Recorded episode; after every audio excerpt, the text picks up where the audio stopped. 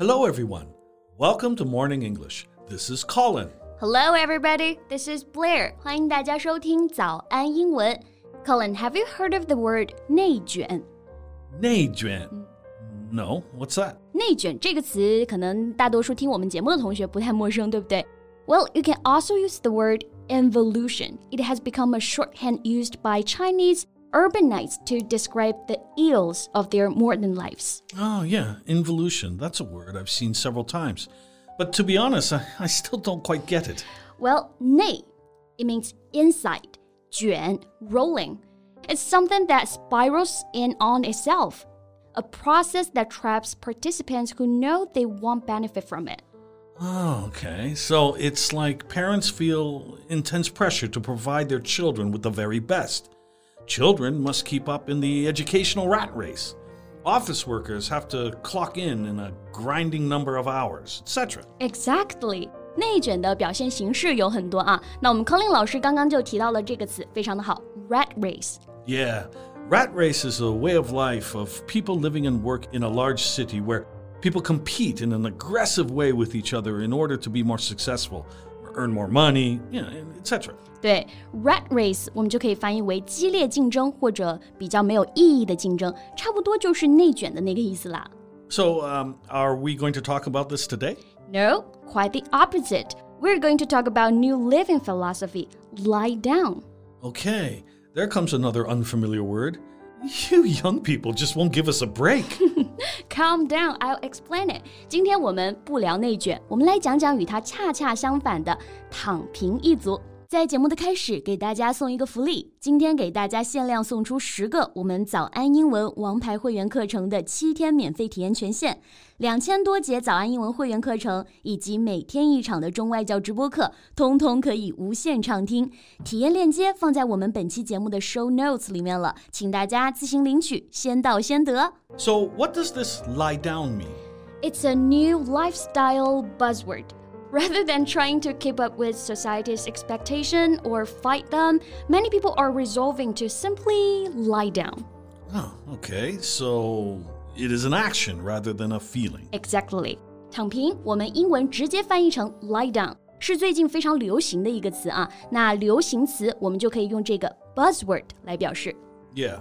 Buzzword is a word or phrase, especially when connected with a particular subject, that has become fashionable and popular and is used in a lot of uh, you know, newspapers and social media platforms, etc. 对，那躺平之所以得到大部分人，尤其是年轻人的认可和支持呢，是因为大家被内卷得很累了，不管是来自社会还是身边的压力啊，已经很多很多了。Yeah, well, I can get that.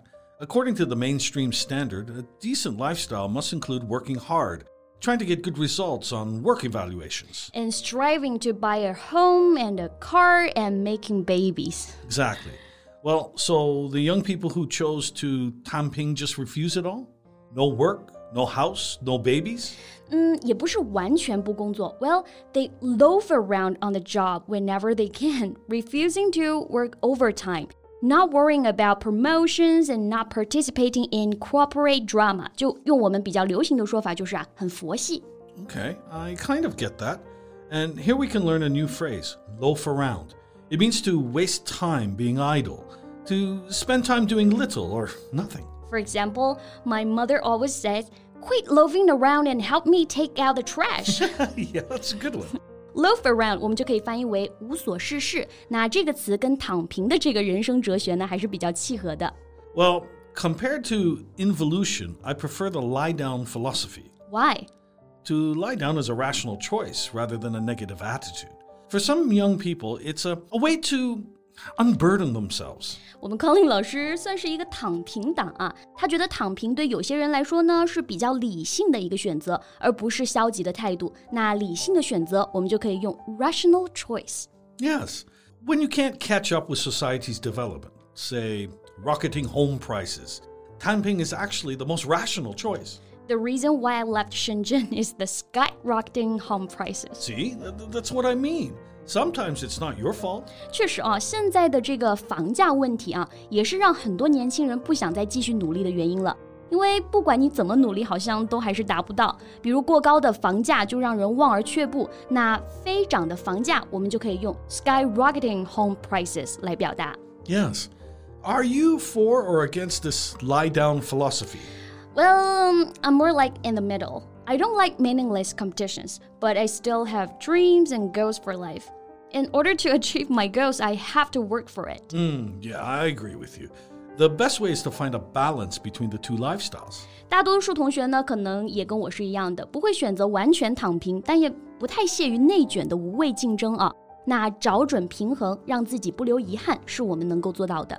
You know, actually, there are some words that can express the same meaning as lie down in English. Great. So the first one is skate by. Skate by means to get through something difficult with ease or to accomplish or make progress through something with very little effort or difficulty. 啊，skate by 这个表达就比较像我们中文当中说的“得过且过”，不用太费劲，哎，不用太较真。那这可不就是躺平哲学的含义了吗？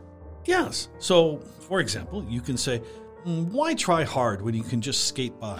得过且过就好啦，为什么要这么努力呢？Why try hard when you can just skate by? So, what's the second one? Well, you can also refer to someone who likes to lie down as a couch potato. couch potato, I know this one. It means a person who watches a lot of television and does not have an active life. Yeah, a lazy person who does nothing but sit on the couch and watch TV. 这个表达大家应该之前听过，对不对？Couch potato，它字面意思呢是沙发土豆。那一直待在沙发上的土豆，只喜欢看电视，我们就可以翻译为电视迷，或者是极为懒惰的人。yeah, for example, you can say, Please don't lie around like a couch potato. Get up and do something productive. 别瘫在沙发上了，站起来干点有意义的事儿吧。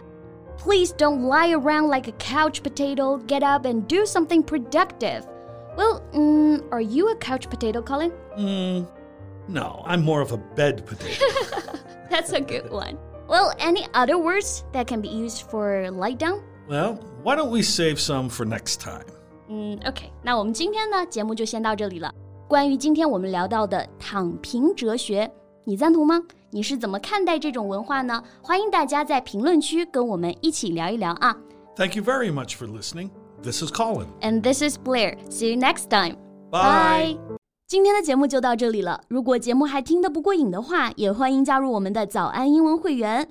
成为会员，您就可以无限畅听我们每天一场免费的中外教直播课，以及两千多节原创系统课程了。今天我们限量送出十个七天免费试听权限，试听链接放在我们本期节目的 show notes 里了，请大家自行领取，先到先得。